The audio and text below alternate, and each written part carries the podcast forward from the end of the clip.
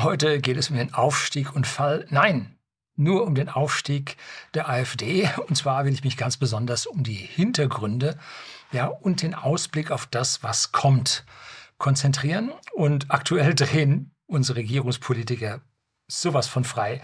Man kann es sich gar nicht vorstellen. Die werden ausfällig und reden sich, man kann es nicht anders sagen, um Kopf und Kragen. Da ist der Wähler, der Ministerin egal. Da wird den Leuten etwas unterstellt. Also es ist unglaublich, was gerade passiert. Und diese Politiker machen das, weil sie aufgescheucht sind. Ne? Weil sie in den letzten Umfrageergebnissen, jetzt nicht nur jetzt aktuell, sondern auch schon davor massiv zugelegt haben. Und so haben sie zum Beispiel am 5.6.23, heute ist der 8. 6.23 und das Video kommt erst ja, in acht Tagen online. Da wird sich also eine ganze Menge noch zwischendrin tun. Von der INSA, die hat eine Umfrage von 2.6. bis zum 5.6. gemacht und ist da auf 19 Prozent AfD-Anteil gekommen. Und am 6.6.23 von der GMS, die Umfrageergebnisse rauskamen, da lief der Zeitraum ein bisschen länger, vom 31.05. bis zum 5.06. Und die sind auch auf 19 Prozent Zustimmung für die AfD gekommen. Auf Deutsch gesagt, jeder Fünfte. Sie nicht, sie nicht, sie nicht, sie nicht, aber sie. Ich nicht, Sie nicht, Sie nicht, Sie nicht, aber Sie. So, jeder Fünfte. Laufen Sie mal über die Straße und schauen Sie mal an. Jeder Fünfte. Das ist eine Ansage. Das ist heftig. Und ist damit die AfD zu einer Volkspartei geworden? Stellt sich ja die große Frage. Volkspartei oder nicht? Ne?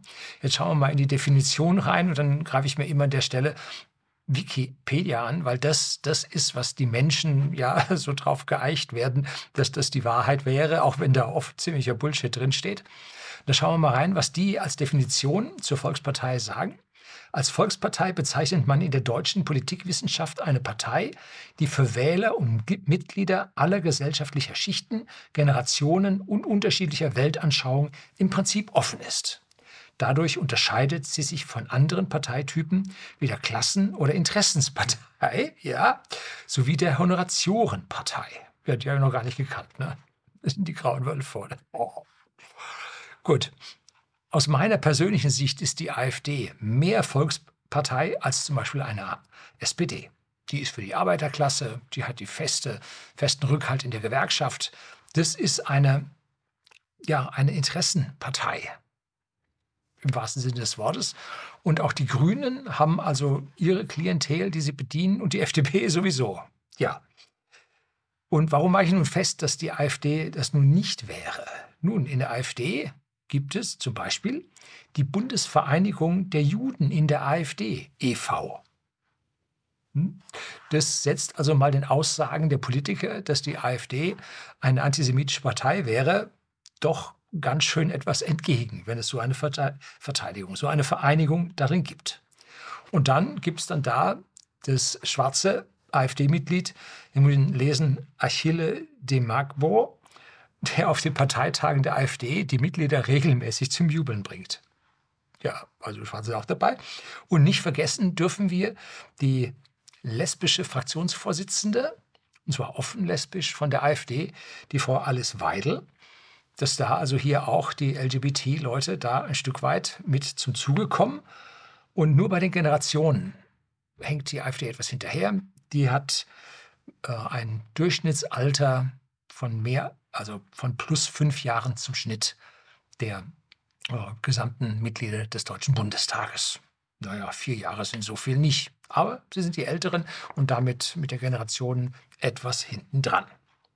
Aber die AfD ist nun nicht meine Partei. Gebe ich hier gerne und oft äh, zum Besten. Und warum? Ne? Ich kann A, deren Einstellung zur Wehrpflicht nicht teilen, weil mir das Angst um meine familiären Angehörigen macht, besonders in der aktuellen Situation, in der sich Deutschland befindet. Das geht gar nicht. Und B, die nationalistischen Tendenzen, die dort in der Partei durchaus vorhanden sind, denn mein Geld verdiene ich mit globalem Handel. Ich bin ein Globalist. Ich verdiene mit globalem Handel mein Geld. Und das widerspricht mit den nationalistischen Tendenzen innerhalb der AfD ganz deutlich meinen Interessen. So, darüber denken wir jetzt mal nach. Jetzt kommt ein Intro, dann geht's los.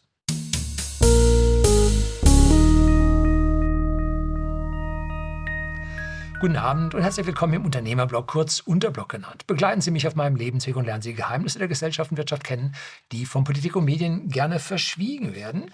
Und Politiker spalten sehr gerne. Die Politiker sind nicht die Harmonisierenden, nein, das sind die Spaltenden, die die Differenzen hervor, ja, ja, erzeugen manchmal, ne? Und da richtig kräftig draufgehen. Und entweder du gehörst zu den Guten oder du bist ein Nee, das Wort, darf ich nicht mehr sagen. Du bist ein Wort, für den das N-Wort steht, äh, ein Mensch, für den das N-Wort steht. Und was sind das nun für Menschen, die dieses N-Wort wirklich ja, verdienen? Nun, wir haben ungefähr zwei bis drei Prozent davon immer in unserer Bevölkerung. Kriegen wir nicht weg? Ist halt so. Und das sind die echten N-Wortträger. Ne?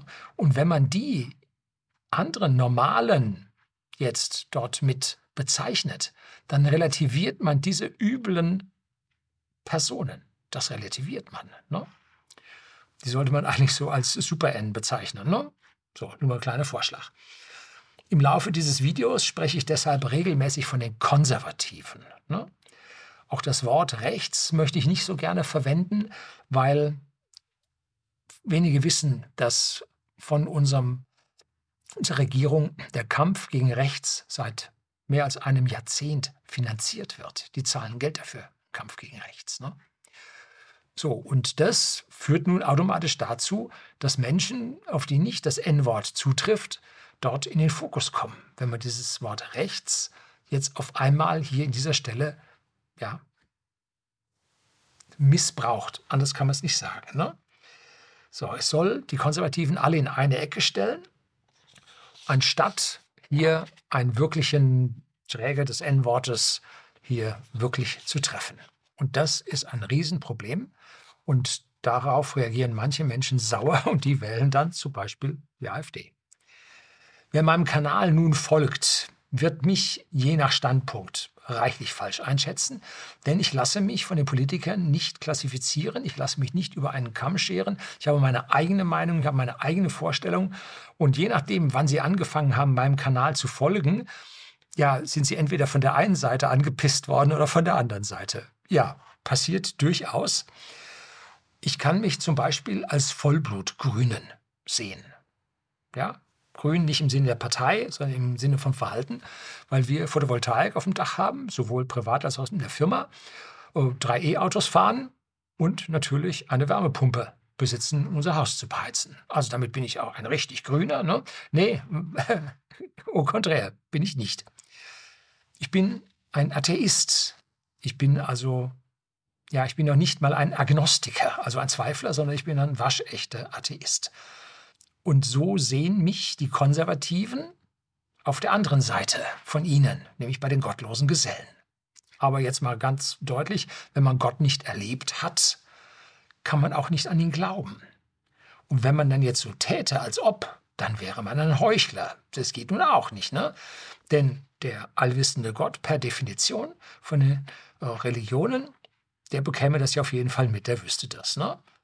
Und eine heuchlerische Anbetung hat so ein Gott, wie er definiert wird, nun wirklich nicht nötig und vielleicht würde ihm das sogar quer runtergehen. Ne? Einige sagen, es wäre besser, an den Gott zu glauben, weil wenn es einen gäbe und man dann das Zeitliche segnet, dann würde es einem böse eingehen. Ja, kann ich andersrum fragen, wenn Sie an den falschen Gott glauben und da oben sitzt ein anderer, als Sie glauben, das kann böse für Sie ausgeben.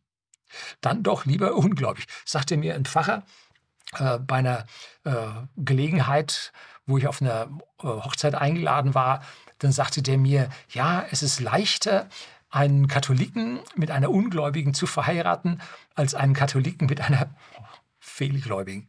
Das ist also schwieriger. Ne? So, also an der Stelle bitte aufgepasst. Also hier habe ich eine Position, aber ich lasse jedem seinen Glauben. Das gehört zur Freiheit mit dazu. Jeder darf so, wie er will und wie er das empfindet, wird er das machen. So wie er mich und die meinen aber mit Missionsgedanken angeht, dann hört hier mein, meine Toleranz auf, denn das ist meine Privatsphäre und da bitte nicht rangehen. Und wenn hier so richtig Missionsgedanken unter meinem Kanal kommen, dann bin ich auch derjenige, der dort dann zensiert. Ja, ist halt so. Gut, als Unternehmer, der seinen Wohlstand gemacht hat, sehen mich die Sozialisten natürlich als Feindbild an. Ja, aber was machen wir? Wir zahlen Höchststeuersatz. Denn wir sind ein Kleinunternehmen an der Grenze zu Mittelunternehmen. Und warum? Nun, wir wachsen hübsch langsam vor uns hin, manchmal ein bisschen schneller. Und es gibt eine Grenze, die politisch gesetzt wird zwischen kleinen und Mittelunternehmen, wo dann Wirtschaftsprüfer und so weiter kommen muss. Ne? Und diese Grenze wächst mit der Inflation und dem Wirtschaftswachstum und dem BIP-Wachstum wächst nicht weiter. Es kommen immer mehr Unternehmen, kommen hier in diese Bürokratie rein, die diese Wirtschaftsprüfer einem aufdrücken, wobei der Umsatz, den man macht, die Bilanzsumme, die man hat, die Mitarbeiter, die man hat, ja, das inflationiert ja. Auch die Mitarbeiter, die nicht Bürokratie machen müssen, ne? das inflationiert auch. Man rutscht also hier immer dichter in die immer schneller in die Bürokratie rein. Und wir können als Kleinunternehmen können wir keine steuerlichen Tricks machen. So mit Überländer verkaufen und anders bewerten und so weiter. Nee, wir kaufen ein zu einem Preis, wir verkaufen zu einem Preis äh, und daraus bestimmen dann sich die Steuern und da sind wir natürlich dann im Spitzensteuersatz drin und zahlen einen ganzen Sack voll Steuern und auf den sind die Linken angewiesen. Hm? Denn wie sonst? Hm? Wenn sie den Leuten das alle wegnehmen, dann hören die Unternehmer auf zu arbeiten, sind die Arbeitsplätze weg. Ja, hervorragend. Ne? Haben sie guten Job gemacht. Ne? Zusätzlich leben wir hier in Bayern und wir zahlen über den Länderfinanzausgleich an die, ja, ich hätte fast Shit gesagt, aber äh, an die Chaosstädte Berlin und Bremen. Ne? Und ein paar weiter gibt es auch noch in Deutschland. Da zahlen wir reichlich, damit die sich ihr sozialistisches Utopia weiter leisten können. So, also reichlich. Ne? Wir haben auch in der Familie mindestens einen, also in der weitesten Familie ein homosexuelles Mitglied und auch in sich, indem man sich regelmäßig hier im Ort trifft und unterhält, haben wir auch Homosexuelle drin. Habe ich auch kein Problem mit. Wie passt das jetzt mit meiner Vorstellung von Familie zusammen? Ne? Für mich ist die Familie das allerhöchste Gut, das allerhöchste gesellschaftliche Gut und der Kern, die Keimzelle der Gesellschaft. Ist absolut wichtig. Aber jeder wie er will, jeder wie er mag. Bloß man muss die meinen in Frieden lassen. Und da kommen wir gleich noch ein bisschen drauf. Ich bin liberal mit einem Hang zum Libertären. Und jeder darf frei sein, so wie er will, solange meine Freiheit nicht beschränkt oder beschränken will in Zukunft. Dann reagiere ich sauer. Und wenn man dann auch auf die Jüngsten und auf die Labilen auf unsere Gesellschaft losgehen will mit dem ganzen LGBT-Zauber und ihnen Hormone und Operationen zur Geschlechtsumwandlung ohne Zustimmung der Eltern ermöglichen will, da geht bei mir die Klappe runter. Vollkommenes Unverständnis von mir, vollkommen unwählbar für alle Ewigkeiten. Niemals ein Kreuz, wenn solche Gedanken in Parteien hochkommen können. Kann ich kein Kreuz vergeben. Ne? So. Es gibt noch eine Unfreiheit, an der wir als Gesellschaft zu leiden hatten und hm, nach dem Verabschiedung des WHO-Gesetzes noch werden in Zukunft. Und das haben die Altparteien ja mit ihrem Appell zur Zwangsimpfung verursacht. Ne? Selbst die angeblich freien Demokraten. Ne? Und zwar waren das die Parteispitzen. So ein Verhalten hat mit Freiheit nun überhaupt nichts zu tun. Ne? Glücklicherweise fanden sich ausreichend Parlamentsmitglieder, die bei der Abstimmung im Bundestag dann dagegen waren, dass dieses Gesetz nicht durchkam. Und mich wundert bis heute, warum die Altparteien, also CDU, CSU, SPD, Grüne, FDP und Linke, an dieser Stelle den gesetzlich ja nicht definierten, der nirgendwo festgeschriebenen und undemokratischen normalerweise verhängten Fraktionszwang nicht durchgesetzt haben. Warum die den Fraktionszwang an dieser Stelle freigegeben haben? Hatten sie Angst vor dem Aufstand der Hinterbänkler? Sind die Positionen der Parteispitzen nicht so gefestigt, wie man uns den Anschein vermitteln will? Oder war das das Auflehnen gegen einen geheimen Auftraggeber? Ja. Oder sahen sie die Fälle wegschwemmen und konnten jetzt dem Auftraggeber, wer immer das ist, sagen, wir haben ja alles versucht, aber die Parlamentarier haben nicht gewollt. Wir sind nicht schuld. Könnte auch sein. Wir wissen es nicht und wir werden es auch so schnell nicht erfahren. Wenn man meine politische Position beschreiben will, so bin ich ein liberal-konservativer. Das ergab auch mein Ausfüllen des Valomats bei der Bundeszentrale für politische Bildung. Und diese Bundeszentrale für politische Bildung wird von einem Roten geführt. Sieht man auch ganz rotes Logo. Und zwar so, ein, so eine bis auf die Wolle durchgefärbten Roten. Ne? Was man da manchmal lesen muss, was dort steht, das ist aus meiner persönlichen Sicht wirklich gefärbt und nicht politisch neutral. Tja, passt nicht. Allerdings komme ich auch nicht mit den Aussagen von Professor Bernd Lucke zurecht. Das ist der Parteivorsitzende der liberal-konservativen Reformer, LKR. Der war zuvor bei der AfD und dann gab es da eine Zäsur, die äh, äh, dividierten sich auseinander. Ein kleiner Teil dieser liberal-konservativen Reformer, die spalteten sich ab und die AfD blieb auf ihrer konservativen Position, weniger liberalen Position zurück. Und Bernd Lucke war ganz zuvor, bevor die AfD sich gründete, bei der CDU. Und das ist ja auch der große Sündenfall, weil die AfD sich im Prinzip aus der CDU herausgegründet hat. Die Leute schieden da aus der CDU aus, gründeten die AfD. So derselbe Grund, warum die SPD so lange Jahre mit den Linken nicht zusammengegangen ist, weil die Linken sich im Prinzip aus der PDS des Ostens, also der SED und den äh, Kommunisten hier im Westen und großen Teilen der SPD entwickelten, darunter Lafontaine, ehemals Finanzminister unter Gerhard Schröder, SPD. Äh, daraus entwickelte sich dann im Prinzip die Linke. Und weil das nun die Abtrünnigen von der SPD waren, waren die also auch unwählbar. Mittlerweile kugeln die zusammen in den Landesparlamenten hübsch auf der ganzen Linksaußenseite. Kommen wir gleich noch ein bisschen zu. Das geht nicht. So, und diese konservative ja, Position der liberal-konservativen Reformer mit Bernd Lucke weicht zu sehr von meinen fortschrittlichen Gedanken, von meinen nicht konservativen Gedanken ab. Das sind halt Reformer. Aber ich persönlich glaube nicht mehr an die Wirksamkeit von Reformen. Reform bedeutet immer ganz langsam, geht es vorwärts. Ne? Wir brauchen große Schritte, in denen wir uns verändern. wenn wir das nicht tun, gehören wir der Geschichte an. Das ist meine persönliche Meinung. Und eine Heilung dieses Gesellschaftskrebs, das sehe ich nicht mehr. Ne? Das sehe ich nicht durch Reformen. Tja, mein Hang zu libertären Positionen, verbunden mit meiner Nichtgläubigkeit, lässt mir also diese liberal-konservativen Reformer halt nicht als meine Partei darstellen. So, kommen wir jetzt zum letzten Punkt der Wissenschaft. Und dieser Begriff ist leider auch in den Dreck gezogen worden. Bereits seit der Klimadiskussion, bei dem es angeblich 97 Prozent Einigkeit herrscht, und in den vergangenen drei Jahren mit den Staatswissenschaften, die über staatliche Institute eine Einheitsmeinung verbreiteten, haben die Wissenschaften massiv gelitten. Da hat der eigentliche Inhalt der Wissenschaften, das in einem ständigen Disput liegt und eigentlich niemals Einigkeit herrscht, weil jeder sägt an der Theorie des anderen und die Theorien, die am längsten überleben, habe ich in meinem neuen Buch Katastrophenzyklen habe ich über diese Wissenschaften und die ja, geschichtliche Veränderung, so mit Einstein, Galileo und so weiter, was dort gemauert wurde von der klassischen Wissenschaft und die neuen, die dann kamen. Äh, und momentan ist die Wissenschaft staatlich dermaßen fest zementiert, dass man von Folge den Wissenschaften, dass damit die Sache ganz, ganz schwierig ist. Und ich persönlich bin ja studierter Ingenieur für Maschinenbau sowie für Luft- und Raumfahrttechnik mit einem sehr starken Hang zur Physik und Informationstechnologie.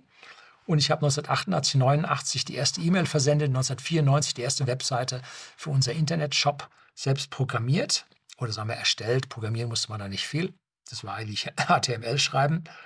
Und ich befinde mich diesseits des digitalen Grabens.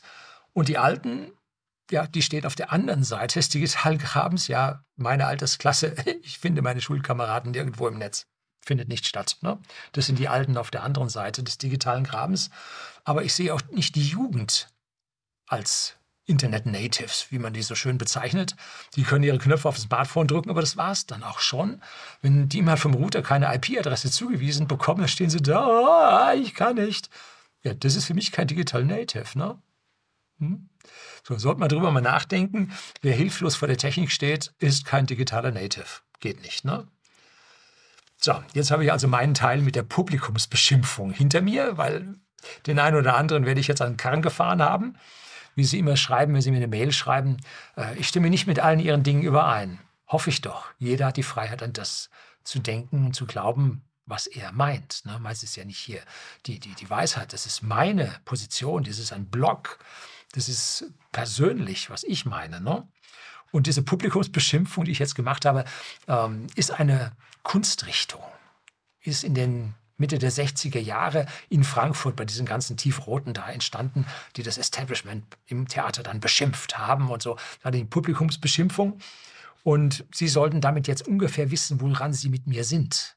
Ich bin also weder der Grüne wegen E-Auto, Photovoltaik, ich bin auch nicht der Konservative, ich rede auch, laufe auch nicht in die Kirche. Ich bin dies nicht, ich bin das nicht, ich bin jenes nicht. Ne? Ich bin Wissenschaftler, aber ich glaube nicht den staatlichen Wissenschaften. So, also wo immer Sie gucken, sehr differenziert, das sollen Sie persönlich auch sein. Sie müssen diese Differenzierung machen äh, wem, und nicht einfach sagen, das ist das Lager und da gehe ich rein und das passt dann alles. Selber denken macht schlau. Fremde Gedanken übernehmen, immer schlecht. Ne? So, und jetzt kommen wir dann dazu, warum die AfD im Aufwind ist. Darum geht es ja hier drin. Und es ist einfacher, als die Medien das weiß machen wollen. Und ja, jetzt wird es interessant, auch ich könnte mir aus heutiger Sicht, der aktuellen Sicht, am 8.6.2023 vorstellen, mein Kreuzchen aus Protest woanders zu machen. Und wann wäre das der Fall? Nun, wenn die Dinge, die ich bei der AfD von tiefstem Herzen ablehne, weniger schlimm werden als das, was andere Parteien für mich vorbereiten. Ja? Weniger schlimm. Also das, was ich da an Punkten habe mit der AfD, die finde ich sehr hart, ne? mit der Wehrpflicht und dem Global Antiglobalismus. Ne? Das sind sehr tiefe. Wenn die anderen aber noch schlimmer werden, dann sehe ich da schon eine gewisse Möglichkeit. Ne? Was wären jetzt diese Beispiele? Zum Beispiel die Einführung von Central Bank Digital Currencies. Das sind digitale Währungen, die ich nichts habe. Wir haben schon digitale Währungen. Ich zahle mit meinem Smartphone, meine Frau bezahlt mit ihrer iWatch. Also klappt alles. Ne, wir haben eine digitale. Das Wichtige bei der anderen digitalen Währung, die Central Bank Digital Currency angedacht ist, ist, dass die überwacht und gesteuert werden kann. Man kann ihnen das Ausgeben verbieten. Sie haben mehr als zehn Fleisch am Tag gehabt. Oh, da kaufen Sie aber nicht mehr beim Metzger ein. So, ne? Heftig. Ne? Oder äh, Sie wollen äh, von München nach Hamburg fliegen. Nein, nein, nein, nein, nein. Ein Flugticket kaufen Sie nicht. Gehen Sie mal lieber zur Eisenbahn. Da dürfen Sie buchen. Ne? Also solche Geschichten warten mit diesen Central Bank Digital Currencies auf uns. Oder die Einführung des digitalen Impfpasses. Was? Sie haben dies nicht, das nicht, jenes nicht. Da fahren Sie aber nicht dort und dorthin. Oder machen das und das. Geht gar nicht. Ne? Wurde gerade mit dem WHO-Förderungsgesetz wurde es gerade verabschiedet. Ne? Hm? Ganz schwierige Geschichte. Oder jetzt äh, kommen die ersten Stimmen raus, dass 2024 die Zwangshypotheken auf die Grundstücke eingetragen werden. Ja, wird gar nicht so, gar nicht so ohne, was da auf sie warten kann. Ne? Ne? Wenn man das also auf meine Immobilie eintragen tragen will oder einträgt, dann weiß ich auch, wo ich mein Kreuzchen mache. Ne? Verbot des Fleischkonsums hatte ich schon, Verbot des Fliegens, alles liegt auf dem Tisch. Und die Grüninnen, um mal hier zu gendern an dieser Stelle, sind eine Partei, die weniger lügt als andere. Wir haben alle Parteien schon beim Lügen erwischt. Und wie? Ne? Ne? FDP fand der Vorsitzende äh, eine Zwangsimpfung vor der Wahl als unverhältnismäßig und sechs Wochen nach der Wahl fand er sie als verhältnismäßig. Also für mich ist es eine, ja, eine Übervorteilung des Wählers. Ne? Geht gar nicht. Ne? Und die Grüninnen lügen weniger als andere Parteien. Warum? Die kündigen all diese Dinge an und dann schüttelt man Kopf und sagt, das geht ja überhaupt nicht. Wie stellen Sie sich das vor? Kann gar nicht sein. Und dann, schwupp, steht das Gesetz vor der Tür. Gebäudeenergiegesetz. Verbot der Holzheizungen. Am Kopf schüttelt das geht auch gar nicht. Da ist das Gesetz. Na? So. Und unsere Politiker aller Altparteien vertreten nicht mehr die Interessen der Bürger, sondern sichtbar Fremdinteressen. Und statt sich als Diener des Volkes zu sehen, sehen sie sich als Herrscher über das Volk. Eine grundsätzliche Umkehrung der Demokratie. Die Verweigerung aller Altparteien des Volksvotums, des Volksentscheides. Steht, diese Abstimmungen stehen bei uns im Grundgesetz drin aber um diese Abstimmung möglich zu machen, braucht man ein Durchführungsgesetz. Und das wird von diesen Parteien verhindert. Ne? Weil dann würde man ja sehen, was der Bürger will. Wir haben hier in Bayern das Oberste zu Unterst gedreht. Wir haben unseren Senat abgeschafft, die zweite Kammer. Ganz im Missfallen der Politik. Wir haben, äh, das war gegen die Schwarzen, ne? wir haben Tunnel im Mittleren Ring durchgesetzt wollten die Grünen und die Roten im Münchner Stadtparlament nicht bauen. Haben wir mit Abstimmung durchgesetzt. Dann hat die FDP das Nichtraucherschutzgesetz aufgeweicht. Das wollten die Bürger nicht und haben der FDP die rote Karte gezeigt. Ne? Das Gesetz wurde wieder verschärft. Also egal welche Parteien, ob schwarz, rot, grün oder gelb, wir haben sie alle in ihre Schranken gewiesen. Und zwar mit diesen Volksabstimmungen. Und genau das würde jetzt ja im Bund passieren, wenn es das gäbe. Ne? So. Die Masse der Bürger ist dieses Getöse aus Berlin und den Landeshauptstädten ist das gewöhnt. Ach, lass die machen, die machen ja und so weiter. Unser Geld verschwenden sie sowieso, aber äh, kannst du nichts machen, passiert immer. Die nörgeln da und gönnen sich abends bei ihrem Italiener die Pizza, alles gut und trinken ihr Weißbier dazu. Und man will eigentlich von der Politik in Frieden gelassen werden und man will seine Arbeit an seinem Arbeitsplatz für die Gesellschaft ordentlich verrichten, steht morgens pünktlich auf und kommt dann nachmittags pünktlich wieder nach Hause. Dann wirft man seinen Grill an und grillt seine Würstchen und das Leben ist doch schön. Man schaut dann Fußball und alles ist in Ordnung. Ne? Man will Frieden vor seiner Haustür haben und in Frieden ein Leben mit einem gewissen Wohlstand leben. Das ist das, was die Bürger wollen, und zwar in fast durchgängiger Summe. Ob das nun ein Gewerkschaftsmitglied ist, der beim Konzern arbeitet, ob das ein selbstständiger Meister ist oder ob das ein Geselle ist, der irgendwo angestellt ist, ob das der Beamte in seinem Amt ist, wer auch immer, genau das ist der Plan von den Leuten. Das wollen sie. Nun sieht die Situation der Bürger im Moment aber ganz anders aus. Durch die Inflation und die kalte Progression. Kalte Progression ist so, Ihr Arbeitgeber gibt Ihnen eine Gehaltserhöhung und Sie rutschen in der nichtlinearen Progressionskurve zu erhöhten Steuern weiter hoch. Ne? Dann verdienen sie wieder mehr, rutschen weiter hoch, verdienen mehr, rutschen wieder hoch. Das heißt, wenn sie jetzt wegen der hohen Inflation eine ordentliche Gehaltserhöhung bekommen, rutschen sie in der Steuer nach oben und drücken mehr ab. Das heißt, es kommt dort viel weniger an, als sie nominell erhalten haben. Ne? Sie rutschen immer weiter hoch und das trifft den oberen Mittelstand oder äh, den Mittelstand bis Untermittelstand, Entschuldigung. Das trifft den besonders. Der obere Mittelstand gilt als reich, zahlt Maximalsteuer, fertig. Und die unten, die kommen gar nicht in die Steuer rein. Und jetzt darüber, Mittelstand und Untermittelstand, die trifft diese kalte Progression und diese Inflation ganz besonders. Und Zahlen habe ich jetzt gehört, dass dieser Einkommensverlust, den wir im vergangenen Jahr erlebt haben, der höchste war pro Jahr in den vergangenen 100 Jahren seit der großen Depression. Vor 100 Jahren. Ne? Und der Bürger merkt das. Geldbeutel ist zu Ende oder das Konto ist leer, bevor der Monat zu Ende ist. Der Bürger merkt das. Und wer spricht darüber im Bundestag und in den alternativen Medien? Hm? So, wer darüber spricht, wer das anklagt, wird gehört und ja, fängt damit auch vielleicht ein paar Stimmen ein. So, nächster Punkt. 20 Jahre hat die Politik friedvolle Töne angestimmt.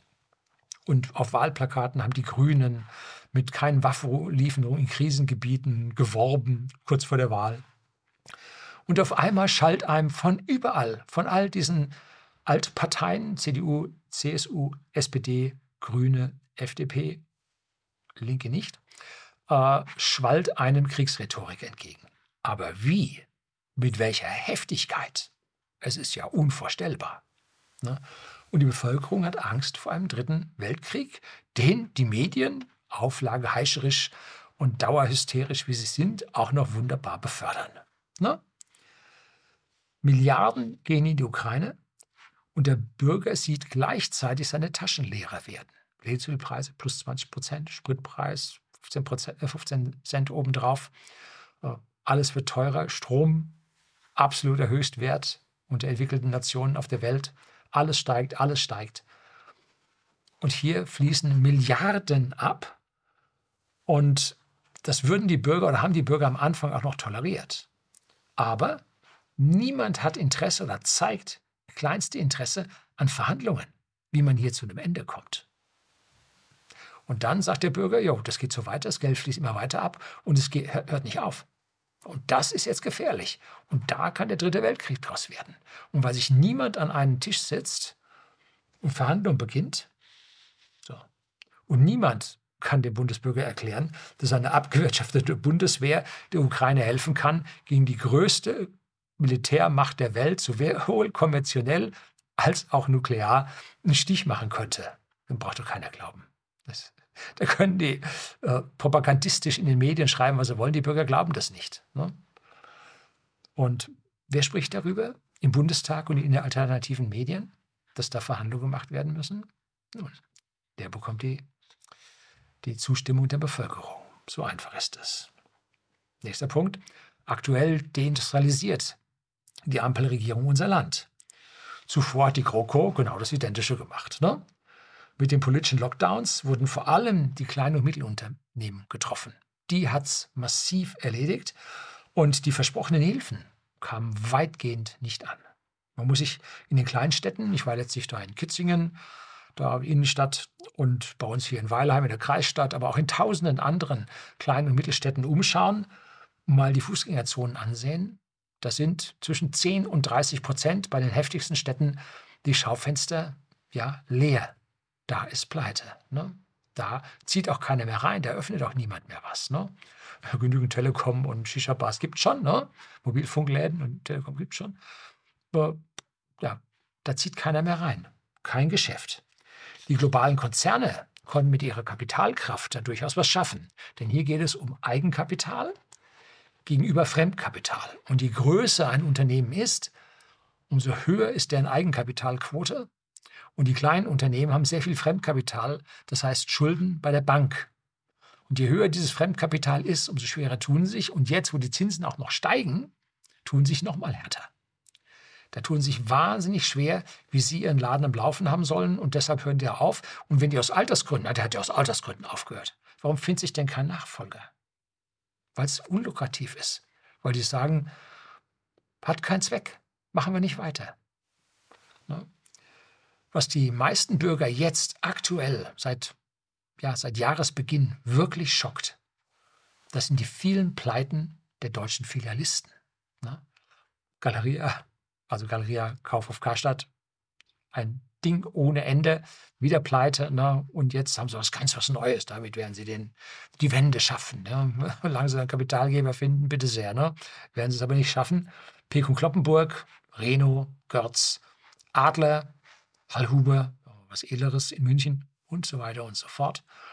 Und auch die globalen Konzerne, so H&M und Konsorten, dünnen ihr Filialnetz aus in den Städten.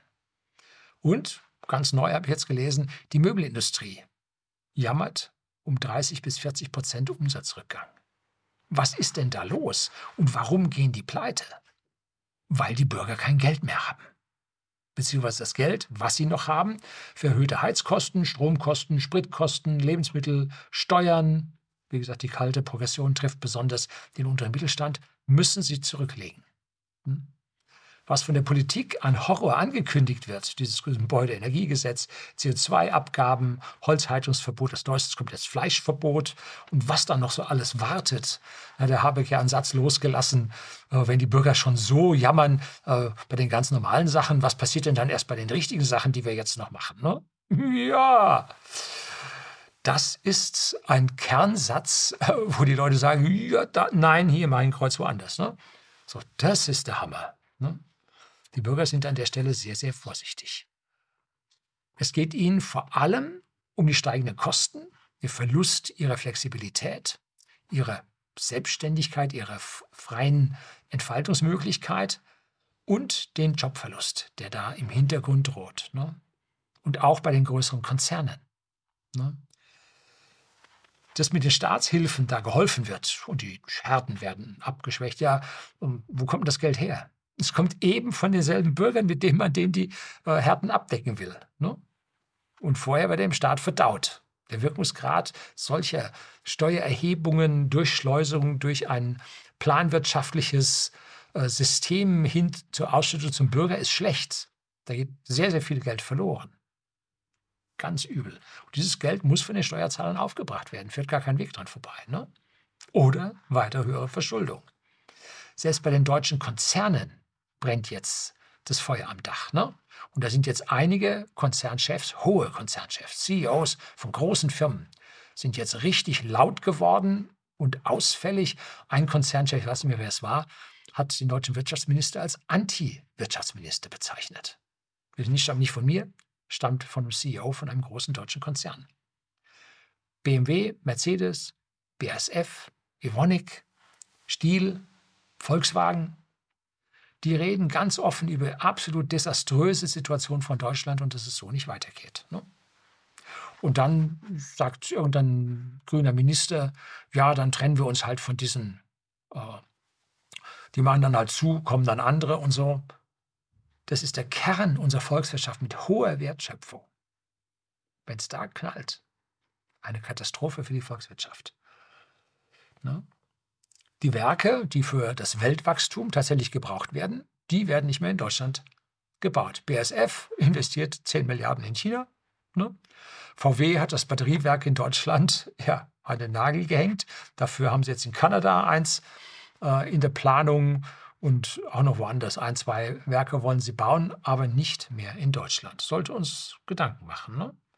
Fiesmann, der Heizungsbauer und Wärmepumpenhersteller, hat die Reißleine gezogen und hat verkauft. Ne?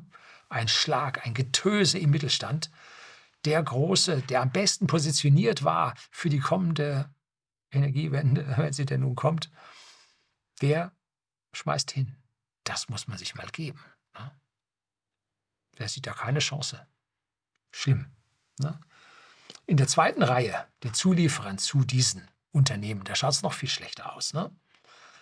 Hier haben die Zulieferer in den vergangenen Jahrzehnten gut wachsen können und haben dann, schon damals wegen der Kostenproblematik, sind sie im Ausland gewachsen und haben keine hierarchische Konzernstruktur angelegt, sondern haben die Dinge parallel, wie ein Mittelständler das so macht, zum Laufen gebracht. Und jetzt werden die heimischen werden geschlossen und die ausländischen werden weiter betrieben. Da können sie wenigstens noch zu den gewissen Prozentsätzen dann zuliefern. Aber die liefern dann halt nicht mehr nach Deutschland rein, sondern liefern in irgendein anderes europäisches Ausland. Ne? So, also an der Stelle geht es auch daneben. Und wer spricht darüber im Bundestag und in den Medien? Hm? Die, die darüber sprechen und darüber warnen, die werden gewählt. Die Menschen wissen, dass da etwas sich zusammenbraut. Ganz schlimm für sie. So, worüber sich die meisten nicht sprechen trauen und ich mich auch hier in den vergangenen Jahren sehr ruhig dazu gehalten habe, ist die Überforderung unseres Sozialsystems. Auf vielfache Weise.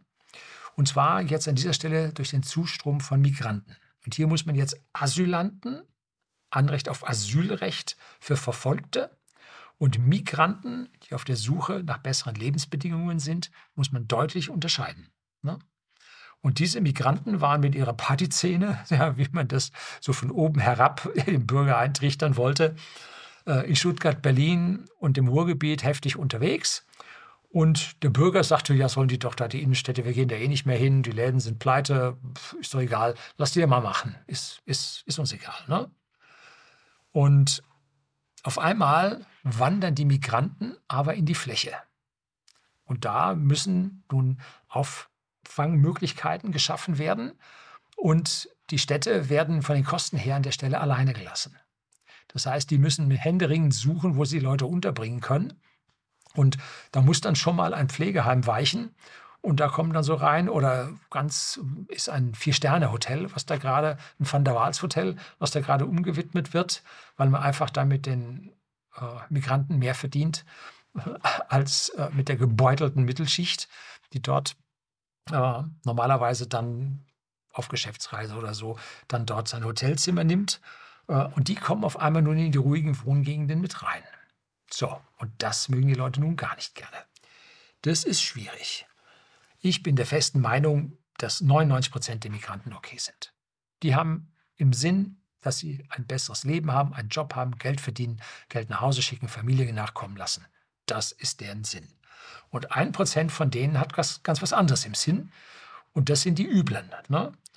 Und dann wird von den Medien berichtet, ja, ein Mann ohne Angabe der Nationalität ist dort und dort Amok gelaufen und hat wieder Tote gegeben. Ne?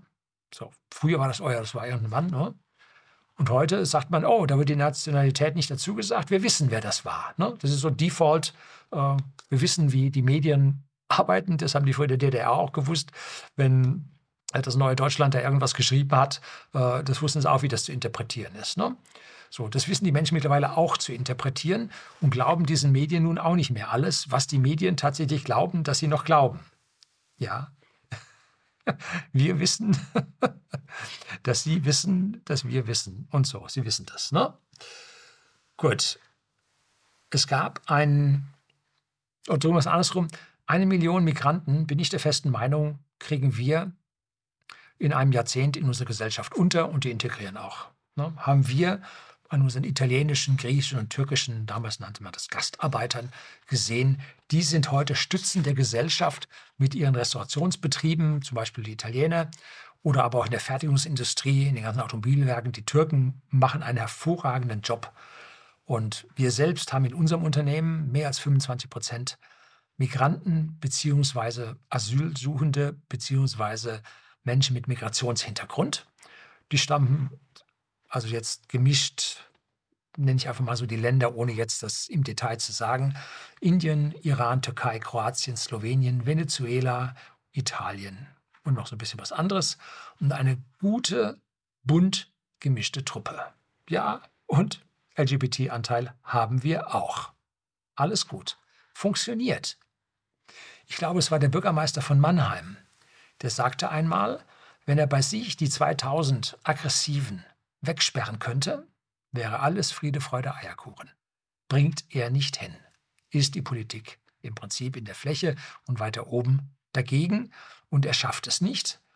Und projizieren wir das jetzt mal hoch, dann müssten wir 40.000, 50.000 im gesamten Bundesgebiet im Prinzip außer Verkehr ziehen und alles wäre gut. Und diese Leute, jetzt haben wir ein bisschen zu viele auf dem Schlag, das lässt sich nicht so leicht integrieren und wird blockiert mit dem Wohnungsbau und es ist alles, alles Krampf, was dort seit vielen Jahren gemacht wird.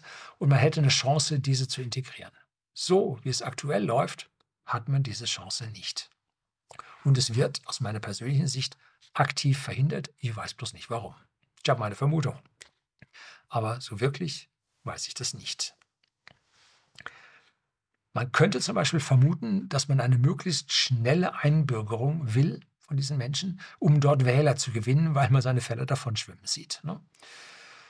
Man sollte allerdings als Politiker ein bisschen sein Gehirn anschalten und einen Blick zu den Türken werfen, die bei uns in Deutschland leben mit türkischem Pass und dort unten Wahlrecht haben. Und bei den beiden letzten Präsidentschaftswahlen hat es ganz deutlich gezeigt, dass sie konservativ gestimmt haben. Und zwar in einem hohen Prozentsatz. Ne? Das heißt, wenn man die Leute, die hier kommen und eigentlich nur arbeiten wollen, das ist die Mehrzahl, und ihren Wohlstand aufbauen wollen, Familie, was dort sehr viel zählt, ne? das der Schuss geht nach hinten los, wenn sie das machen. Ne?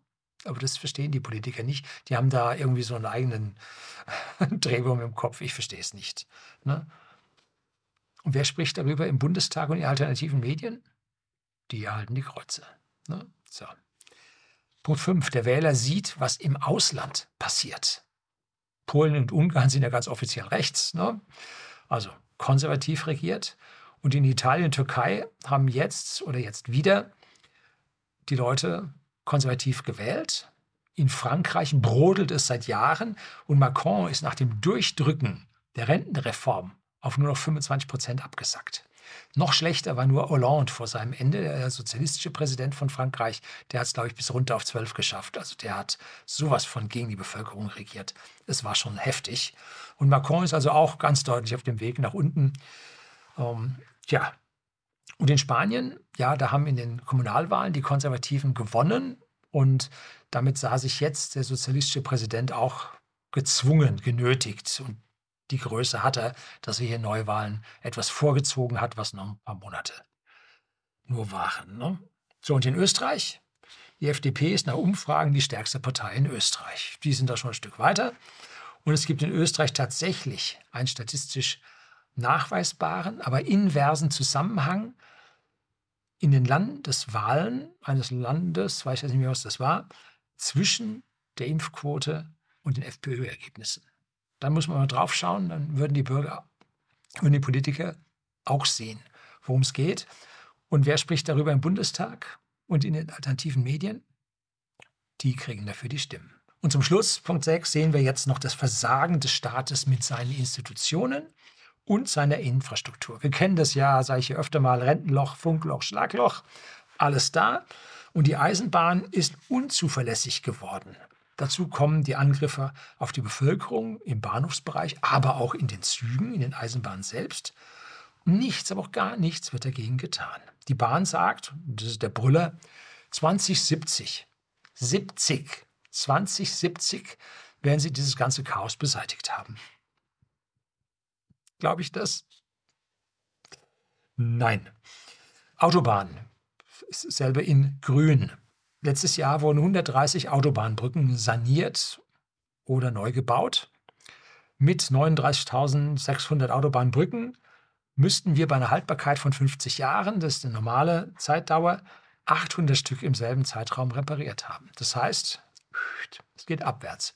Wir sehen das ja mit den ganzen Baustellen und den Geschwindigkeitsbeschränkungen auf den Brücken, einspurig nur noch über Brücken, die Sprengung da der Brücke letztlich, da haben sie Ewigkeiten gebraucht, bis sie die sprengen durften. Ne? Von wegen, denn die Chinesen hätten es schon längst neu gebaut. Schon vor zwei Jahren hätten sie die neu gebaut. Und das in acht Wochen. Nein, nicht ganz.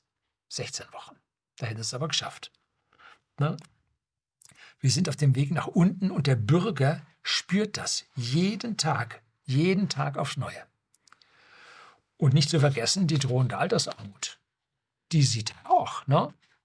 Unsere Gesellschaft überaltert. Heute liegt der Altersdurchschnitt bei uns bei 55 Jahren. Ne? Und in wenigen Jahren, so fünf Jahren ungefähr, kommt der letzte Babyboomer in die Rente, in die Pension. Dann momentan knallen die Rentenzahlen nach oben. Es ist krass und es droht die Altersarmut für die Rentner und höhere Abgaben für die Werktätigen die momentan noch durch 25 Prozent, etwas mehr sogar schon, Staatszuschüsse in die Rente gerade noch abfedert. Wir haben äh, 116 Milliarden Zufluss in die Rentenkassen und die Rentenauszahlungen sind 400 so viel Milliarden. Also die Zuschüsse sind heftig. Gott. Und wer adressiert das im Bundestag? Und in den sozialen Medien? Die halten die Kreuzchen. Ne? Dieses staatliche Versagen kann man also beliebig weiterführen und ich habe ja, gebe ich hier in den Link, Absurdistan, da habe ich glaube ich schon zwei Videos Absurdistan in Deutschland gezeigt, wo es da überall klemmt und hakt. Es ist ein richtiges Versagen. Alle Altparteien, mit Ausnahme von den Linken, sprechen diese gesamten Problematiken nicht an. Die Linken auch nicht alle davon. Ne? Man spricht lieber von ablenkenden Themen und Problemen, die, falls überhaupt, erst in weiter Zukunft auftreten werden, aber dann ganz, ganz schlimm werden.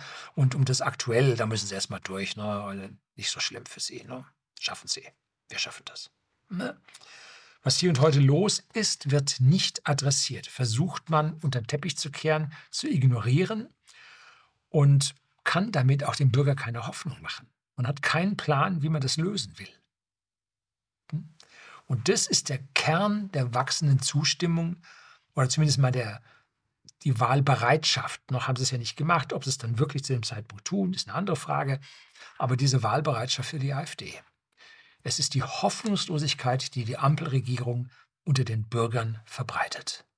Das ist es. Hoffnungslosigkeit. Mehltau in der Gesellschaft. Keine Chance mehr. Das ist es. Ne? Und alles ist alternativlos, zwingend zu machen. Und der Bürger hat keine Ahnung, hat letztlich dann auch ein hoher Regierungsmensch äh, bei uns gesagt, dass der Bürger also hier nichts im Hirn drin hat. Ne? Toll, sagt man seinem Souverän, seinem Wähler. Glückwunsch. Wirklich Empathie fürs Volk. Alles da. Ne? Herrschaft von oben statt Demut vor dem Volk. Das ist das Hauptproblem unserer Regierung an dieser Stelle. Ja. Was da die Politiker den Bürgern an mancher Stelle entgegenwerfen, ist also unterste Schublade. Das mag ich hier gar nicht wiederholen. Geht gar nicht. Furchtbar. So, und jetzt kommen wir langsam zum Schluss. In wirtschaftlich schlechten Zeiten wenden sich die Menschen immer den Konservativen zu. Früher war alles besser. Hm? Sollte man drüber nachdenken. Es war früher nicht alles besser. Aber man sieht, wie es schlechter wird. Aktuell im Portemonnaie, da ist es nämlich schon da. Und der Ausblick, was man jetzt noch für seine Heizung ausgeben muss und dies noch tun muss, das noch tun muss, genau das, was man verboten bekommt, ne, Fleisch essen, im Flieger in wohlverdienten Sommerurlaub fliegen, alles das nimmt man dem Bürger und deshalb sagen sie, früher war alles besser und in dieser Stelle stimmt das natürlich auch. Ich habe ein Diagramm über die Wählerbewegung gesehen. 32 Prozent stammten aus dem Lager der Nichtwähler, die bei der AfD hier in dieser Umfrage das Kreuzchen gemacht haben. Und 24 Prozent aus dem Lager der CDU. Also über die Hälfte. 56 Prozent Nichtwähler und von der CDU. Der alte Spruch von den Linken, also Rot, Rot, Grün, man müsse die Wähler aktivieren, weil sonst überließe man den Rechten das Feld. Ja, das ist mittlerweile ins Gegenteil verkehrt. Wenn man jetzt die Wähler zur Wahl bringt, dann wählen sie konservativ. Das ist natürlich ein Problem dann für die entsprechenden roten Kreise. Ne? Schwierig. Die AfD schafft, wenn man es jetzt definitionsmäßig auf die Spitze treibt, mehr Demokratie, weil mehr Menschen zur Wahl gehen. Ja, einfach mal auf die Waagschale werfen. Demokratie ist, wenn die Menschen zur Wahl gehen. Wenn mehr Menschen zur Wahl gehen, ist das mehr Demokratie. Wenn die anders abstimmen, als man will, gut, ist ein Problem. Ne? Aber man kann dieses mehr Beteiligung des Bürgers kann man nicht absprechen. Das ist so. Ganz schwierig. Ne? Und wenn man dann in der großen Fernsehshow, wo es dann über die Zunahme der AfD diskutiert wird, ein Vertreter dieser Partei nicht einlädt, ja, ho, gut, bringt auch kein Vertrauen bei den Wählern.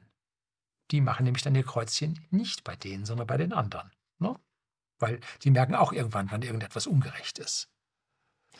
Und die CDU als Oppositionspartei tut vergleichsweise wenig. Wenn man genau hinschaut, sieht man, dass sie sogar oft der, der, der Ampelpolitik zustimmen. Und die Quittung für ihre Untätigkeit, das sehen sie mit einer Abwanderung einer ganzen Menge ihrer Wähler. Und zwar dürfte das vor allem, sagen wir mal, auch bei den Häuslebesitzern und bei den kleinen Selbstständigen, eigentlich der Kern der CDU-CSU-Wähler, da dürfte im Prinzip diese Untätigkeit gegenüber der Ampelregierung, da muss jeden Tag ein Aufschrei von der Opposition kommen, was dort passiert, um diese Menschen bei ihrem Wohlstand zu halten. Und was sie vorher getan haben, äh, als die politischen Lockdowns waren, wo man auf die Kleinen und Mittleren überhaupt keine Rücksicht genommen hat, was ganz, ganz schwierig war, das tragen die denen jetzt nach. Ne? Das ist eine schwierige, schwierige Situation und deshalb verlieren sie. Die CDU, CSU bereiten sich nach vergangenen Aussagen von Herrn Merz, aber ich habe das auch schon mal bei Herrn Söder anklingen lassen, auf eine Koalition mit den Grünen vor. Das war aus meiner Sicht deutlich zu erkennen, aber das wird im Moment langsam ziemlich knapp. Ne? Das wird nicht so unbedingt reichen. Beide Parteien haben massiv verloren. Aktuell würde es noch reichen, aber die Tendenzen zeigen nicht in die richtige Richtung. Und falls die aktuelle Regierung kippt, dann sehen wir uns wieder einer großen Koalition gegenüber. Das, was uns langfristig auf diesen Pfad gebracht hat, also so abwärts, dann jetzt grün und dann geht es wieder weiter so abwärts. Eine Kehrtwendung zum Besseren ist so für die Menschen nicht in Sicht. Und das was CDU, CSU sich da vorstellt, sollen dann also Koalitionen mit den Grünen wie in Hessen werden. Gut, in Baden-Württemberg gibt es auch, aber die sind Grünen stärker als die Schwarzen. Aber so stellt sich die CDU dann im Prinzip auch der Regierung im Bund unter einem Kanzler Merz vor. Ne? Im letzten Video, was ich gedreht habe, über das Scheitern der Energiewende mit den speziellen Problemen, Kapazitätsproblemen, habe ich gesagt, dass sich das Fenster für ein Ende der Ampelkoalition sich erst nach zwei Jahren im Amt der Minister öffnet, weil sie dann alle sich ihre Pension verdient haben. Ne? So, also momentan ist ein Rücktritt oder sowas überhaupt nicht zu denken, sehe ich gar nicht. Ne? Wenn wir jetzt nur ein oder zwei Probleme von den oben angesprochenen sieben oder acht Problemen hätten, dann könnte man sagen, hier machen wir dies, da machen wir das und irgendwie schafft man das. Komm, lass uns zusammen anpacken und es läuft. Aber wir haben acht, neun, zehn Probleme. Ich habe hier eine ganze Menge gar nicht angesprochen. Und da sagt der Bürger, nee, das glaube ich euch nicht, dass ihr die Dinge alle zusammen schaffen werdet. Wir sehen eigentlich, dass es noch viel, viel schlimmer wird. Und deshalb wählen sie anders. Die Zustimmung zu der populistischen AfD wird immer größer werden. Was heißt denn nun populistisch? Es gibt ja die Enzyklopädie of Democracy. Und die definiert den Populismus als, jetzt Zitat, politische Bewegung, die die Interessen, kulturellen Wesenszüge und spontanen Empfindungen der einfachen Bevölkerung hervorhebt, im Gegensatz zu, einer, zu denen einer privilegierten Elite. Zitat Ende. Privilegierte Elite? Jo, stimmt. Kulturelle Wesenszüge und Interessen der Bevölkerung? Jo. Spontane Empfindungen? Ja.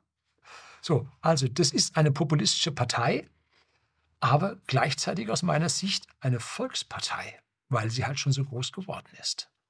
Es geht um die einfache Bevölkerung, die nicht mitgenommen wird. Das ist das Problem der Politik. Das ist eine privilegierte Elite, die da Gedanken haben, die im Prinzip für die einfache Bevölkerung halt nicht zutreffend sind. Hm? Leute, die ihren, ja, die den Spritpreis nicht kennen, weil sie nicht mehr tanken müssen, Fahrbereitschaft, ne? So. Fahren die Elektroautos? Die wenigsten, ne? Die meisten fahren 12 und 8 Zylinder, ne? Diesel. Ja, schwierig. Und falls ein Politiker zu populistisch wird, dann kann man alte Reden irgendwo hervorzerren um Politiker wegen allen möglichen Beschuldigungen vor Gericht zu ziehen. Ne? Denn die Staatsanwaltschaft ist weisungsgebunden zum Ministerium. Also die Staatsanwaltschaft muss das tun, was der Minister der aktuellen Regierung ihm sagt. Und wenn er sagt, hier Oppositionspolitik, da gehst du mal nach, dann muss er. Ne? Politisch kein guter Wesenszug. Der Schuss geht meiner Sicht, Meinung nach auch nach hinten los. Ne? Da werden also nur die, die letzten Einfältigen kann man da halten. Ne? Für jemanden mit einem halbwegs Hirn ist das ja eine Unmöglichkeit. Ne? Es wird beim einfachen Bürger nicht mehr helfen, ihn auf Kurs zu halten. Ne? Weiter oben bröckelt es ja auch schon. Ne? Das zeigt, wie die Konzernchefs jetzt auf einmal da ja, auf die Politik losgehen. Und Vertreter des Mittelstands die haben Zugriff auf ihre Mitarbeiter. Und da wird gesprochen. Und wenn der Chef dann jammert und sagt, du, also Gehaltserhöhung ist nicht, ihr müsst die Heizung erneuern, Fenster machen und es wird immer teurer, Inflation hin oder her, ich kann dir keine Gehaltserhöhung geben, weil die Einkaufspreise noch stärker gestiegen sind. Da ist keine Luft für dich dabei und so. Die reden ja miteinander. Ist ja nicht so, dass da der Chef in seinem Ledersessel irgendwo hinter einem geschlossenen Fenster sitzt. Ne? Nee, der kleine Mittelstand, die reden miteinander, die arbeiten zusammen. So. Und das ist das Problem. Da verbreiten sich diese Aussagen. Ein Konzernchef, ich weiß nicht mehr, wer es war, hat Minister Habeck als den Anti-Wirtschaftsminister bezeichnet. Ein klares Wort von diesem Konzernchef. Und die Zustimmung sinkt wegen der Anti-Bürgerpolitik der Ampel und der CDU-CSU. Kann man nicht anders sagen. Die Zustimmung zur AfD kann man nur zurückfahren wenn man dem Bürger wieder Hoffnung macht. Und zwar nicht durch Blabla, sondern durch Taten. Und da geht es nicht darum zu sagen, du kriegst jetzt einen Zuschuss, dich fördern wir hier, da kappen wir einen Preis. Er weiß genau, der Bürger, dass er das selber bezahlen muss am Ende. Ne? So, darum geht es nicht. Sondern es geht darum, wirklich Hoffnung um eine ursächliche Lösung der Probleme. Denn das versteht der Bürger, worum es geht. Ne? So, jetzt kommen wir zum Ende. Gretchenfrage, wo wird das enden? Wie viel Prozent kann die AfD erreichen? Winston Churchill sagte einmal, Zitat, man hat die Deutschen entweder an der Gurgel oder zu Füßen. Zitat Ende. Soll heißen, der deutsche Bürger äh, kuscht und äh, hält sich zurück und obrigkeitsgläubig und folgt so lange, bis er nicht mehr kann und dann springt er aber auf und dann geht es zur Sache. Ne? Er hat das mehr außenpolitisch gesehen, international. Ich glaube, das gilt aber auch innenpolitisch. Ne? Dass da also dann irgendwann das Maß voll ist und der Eimer schwappt schon. Ne? Also da sind wir schon, schon heftig dran. Kann man ein Limit für die Zustimmung zur AfD irgendwo festmachen? Natürlich sehen die Apologeten, also die festen Vertreter der Meinungen und Vorschläge der AfD, ne, also die richtigen Parteigänge, kein Limit nach oben und auch die absolute Mehrheit, die momentan bei 46 Prozent ungefähr liegt, beim achtprozentigen Anteil von Kleinparteien, sehen die als möglich an. Schließlich haben wir das auch in zahlreichen Nachbarländern gesehen, dass es dort diesen Rechtsruck gab, aber dort gab es Koalitionen mit mehreren konservativen Parteien, die sich da zusammen beschlossen haben, das sehe ich nicht so. Ich halte bei uns 30 Prozent plus X für möglich und damit als stärkste Partei. Und damit reicht es nicht, niemals für die Regierung, denn lieber schmeißen alle anderen Parteien zusammen, als mit der Volkspartei, den Populisten, in eine Koalition zu gehen. In Thüringen regiert Rot-Rot-Grün ohne Mehrheit, ist eine Minderheitsregierung nachdem die Demokraten, das ist übrigens interessant, wie tief man bei Wikipedia greifen muss, bis man hier die Minderheitsregierung in Thüringen rausbekommt. Das ist hübsch verbuddelt, ne? finde ich Katastrophe, was dort wieder an Wikipedia geschraubt wird. Nachdem die demokratische Wahl eines FDP-Ministerpräsidenten rückgängig gemacht wurde. Das war ein Tiefpunkt deutscher Politik. Eine Rückgängigmachung einer Wahl. Das ist Demokratie im tiefsten, die rückgängig gemacht wird. Das kann doch gar nicht sein. Das darf doch gar nicht sein. Ne? Schwierige, schwierige Situation.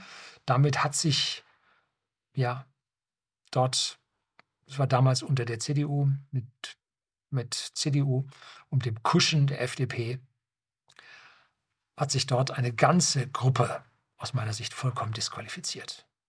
Und das soll dann in Zukunft neue Regierungspartei sein, wenn die Opposition übernimmt? Geht doch nicht. Ne? Glauben, wissen die Leute, geht doch nicht. Ne? Die CDU trägt jetzt in Thüringen die rot-rot-grüne Minderheitenpolitik mit. Hm? Und genauso wird es im Bund werden, wenn sich keine passenden Mehrheiten finden. Und da muss man keine Sorge haben, die Mehrheiten finden sich, weil die Linke wahrscheinlich mit hoher Wahrscheinlichkeit nicht mehr in den Bundestag kommen wird, nachdem sie zweimal oder jetzt das zweite Mal mit einem äh, Parteiausschlussverfahren gegen ihre Galonsfigur Frau Wagenknecht vorgehen oder vorgegangen sind und jetzt wieder vorgehen wollen. Äh, das geht also sowas für die Linke daneben. Ähm, Blinkert fertig, kann weg. Ne? So. Ich weiß nicht, wessen Politik die Altparteien vertreten und durchziehen. Den Willen der Mehrheit des Volkes im Moment vertreten sie sicherlich nicht. Soweit äh, kann ich das, wenn ich mit unseren Mitarbeitern diskutiere und mit Nachbarn und Umgebungen und hier, sicherlich hier habe ich eine gewisse Blase drin, äh, da sehe ich nicht, dass sie die Mehrheit hier an dieser Stelle in meinem Umfeld vertreten. Sie ziehen das aber durch. Ne? Den Willen der Mehrheit des Volkes respektieren sie hier an dieser Stelle nicht. Ich habe also meine Vermutung, wie ich das gerade schon mal sagte, aber den behalte ich lieber für mich, ist für dieses Video und das Auskommen auch völlig egal. Wenn jetzt der geleakte Geheimdienstbericht über Nord Stream, die Sprengung der Nord Stream, äh, sich nun als wahr erweist und die deutsche Regierung ja hier entweder geschlafen oder nicht reagiert hat, und man denen das ans Revers tackern kann, dann schaut es ziemlich schlecht aus und es gab nur im Prinzip eine einzige Zeitung, ein sogenanntes Qualitätsmedium, und zwar war das die Welt, die darüber berichtet hat. Und das war dann Feuer oder andersrum Öl ins Feuer der AfD. Das ist ein Ding, dass da gleichzeitig der Staudamm am Dnieper da versagt hat, warum auch immer. Es gibt drei Möglichkeiten. Die einen waren es, die anderen war es natürliches Versagen wegen mangelnder Wartung. Egal wie, das lässt jetzt medial hier einen Schirm über diese Geheimnisberichte auskippen. Aber wer so halbwegs sich interessiert, kriegt das gerade mit. Und äh, es gibt schon die wildesten Verschwörungstheorien. Und ich sehe damit bereits jetzt die 20-Prozent-Marke für die AfD nach oben durchbrochen. Und wobei wir aufpassen müssen. Wir haben in der Vergangenheit bei den Umfrageinstituten heftige Schwankungen gesehen. Und Umfrageinstitute können Wahlen beeinflussen, indem sie über- oder unterschätzen. Und wenn man sieht, dass man hier 1000 oder 1200 Leute befragt, dann hat das bei den kleinen Parteien, wird das auf einmal nicht mehr repräsentativ. Wenn man also bei 1000 noch 5 Prozent hat, das sind 50. Und jetzt will man gucken über alle Landesteile, äh, junge und alte, und dann hat man auf einmal ein oder zwei. Und wie will man dann nachher die Prozentsatz äh, Prozentzahl daraus rechnen. Das geht dann gar nicht mehr. Da wird geschätzt, die Nachrichtenlage war so, dann gehen wir jetzt ein Prozent nach oben und so. Gab es hier jemanden, der hat schon unter dem Video mal bei früheren Wahlvorhersagen da gepostet gehabt, was diese Institute da für einen riesigen Ermessungsspielraum haben, wo nachher mit dem dicken Daumen drüber gefahren wird, um diese Schwankungen irgendwo zu glätten. Und das geht weit ab von den Wahlen immer schlecht für die extremistischen Parteien aus. Und je näher man an die Wahlen kommt, desto mehr wird die Sache realistisch und versucht realistisch zu werden, weil wenn sie das Wahlergebnis zum Schluss nicht treffen, dann äh, leidet ihre Reputation, dann sagt man, ah ja, das sind die, ne? das sind die. Ne? So wie beim öffentlich-rechtlichen Rundfunk, da weiß man auch ganz genau, ah, das sind die, die vertreten die und die Meinung, brauchen wir gar nicht mehr anschauen. Ne? So ist das bei denen dann auch schwierig. Ne? So heißt, soll heißen, ich kann mir auch schon 25 Prozent, also jeden vierten, sie nicht, sie nicht, sie nicht, aber sie. Ne? Jeden vierten kann ich mir vorstellen, dass er sein Kreuzchen bei der AfD macht oder sich vorstellen kann, wenn am nächsten Wochenende Bundestagswahl wäre, dass er dann das Kreuzchen machen würde. Und ob er dann bis zur Wahl diesen Gedanken auch noch behält und das auch noch durchzieht, steht auf einem anderen Papier. Ne? Aber wie gesagt, völlig egal, die Regierung wird sich so schnell nicht stürzen lassen. Es sei denn, die Medien bekommen von einer anderen Seite, wer immer das ist, etwas anderes eingesagt. Also das heißt, jetzt müssen wir die Regierung stürzen dann wird sie gestürzt werden. Aber dennoch muss es Belohnung für fleißige Arbeit im Sinne des Auftragsgebers geben. Und die gibt es nur kostenfrei nach zwei Jahren, wenn der Minister nicht aus eigenem Verschulden aus dem Amt äh, entfernt wird. Denn dann gibt es die Pension von 4.660 Euro pro Monat. Ne? Und das geht nur, über die Vertrauensfrage des Bundeskanzlers, die er stellen muss, und das Parlament dann keinen neuen wählen kann. Damals, als Helmut Schmidt das stellte, dann konnte kein neuer, äh, dann wurde ein neuer Kanzler, nämlich Helmut Kohl, gewählt. Und dann dachten die Leute, ah ja, äh, der hockt das jetzt aus und so. Und dann ging er hin und brachte sofort Neuwahlen raus und kam dann noch besser beim ganzen Ding davon, weil man sah, das, was die Rot-Gelben damals gemacht haben, war die reinste Katastrophe und er kam massiv in Aufwind. Wenn jetzt im Prinzip die zu Ende geht, äh, kann ich mir doch vorstellen, dass das Parlament einen neuen Kanzler wählt und es damit nicht zu Neuwahlen kommt. Und der neue Kanzler würde dann wahrscheinlich Friedrich Merz heißen und es wäre eine große Koalition. Könnte schon sein, dass es so geht. Und wenn das Parlament keinen, oder sagen wir, falls das Parlament keinen neuen Kanzler wählen kann, was bisher noch nicht passiert ist, dann folgt der Bundespräsident dem Wunsch von Kanzler und Parlamentsmehrheit und löst das Parlament auf und schafft Raum für Neuwahlen. Die Vereidigung habe ich nachgesehen. Der äh, Minister erfolgte am 8. Dezember 2021. Wenn er mal zwei Jahre drauf liegt, kann also am 8.12. oder am 9.12.2023, also jetzt kurz vor Weihnachten, dann hier der Wechsel erfolgen, wenn es die Belohnung für die Minister dann an dieser Stelle in Summe noch geben soll. Hm. Also, Sie können machen, was Sie wollen. Sie werden noch längere Zeit mit dieser Regierung oder diesem Regierungsprogramm, das ja von einer momentan nicht sehr aktiven Opposition zu einem guten Teil mitgetragen wird, werden sie damit auskommen müssen. Weshalb ist es so? Ja, weil sie nicht, sie nicht, sie nicht. Aber sie, sie haben falsch gewählt, sie haben falsch gewählt, sie haben falsch gewählt. Und warum? Die meisten, weil sie leichtgläubig waren. Und die entscheiden sich jetzt um. Und bei Neuwahlen, falls es dann dazu käme, ist es immer so, dass der schlimmste Bock, den eine Politik gerissen hat, in Köpfen der Bürger drin bleibt und der letzte Bock, der gerissen, der geschossen wurde. Ne? Der schlimmste und der letzte. Das entscheidet, was die Leute wählen. Und dann merken sie sich das, was hier an Böcken geschossen wurde. Eine ganze Reihe an hängt an der Wand. Ne? Und da müssen sie sich darüber klar sein, was das war und vertreten sie das auch anderen gegenüber, weshalb sie meinen, das und das wäre richtig und das und das wäre falsch. Das ist gelebte Demokratie. Wollen wir hoffen, dass Sie persönlich während dieser Zeit, wo, wie dieser Konzernchef sagte, ein Anti-Wirtschaftsminister unterwegs ist, Sie Ihren Job und Ihren Wohlstand und Ihre Rente, Schrägstrich Pension, dann tatsächlich behalten dürfen und Sie ordentlich bis zur nächsten Legislaturperiode kommen. Und auch da kann ich Ihnen nicht viel Hoffnung machen. Das wird wieder äh, bei 50 Prozent oder 46 Prozent erreicht die AfD nicht. So, das ist ein bisschen fatalistisch hier am Ende, kann ich Ihnen wenig Hoffnung machen. Und genau deswegen reagieren Sie auch alle so. Das soll es gewesen sein.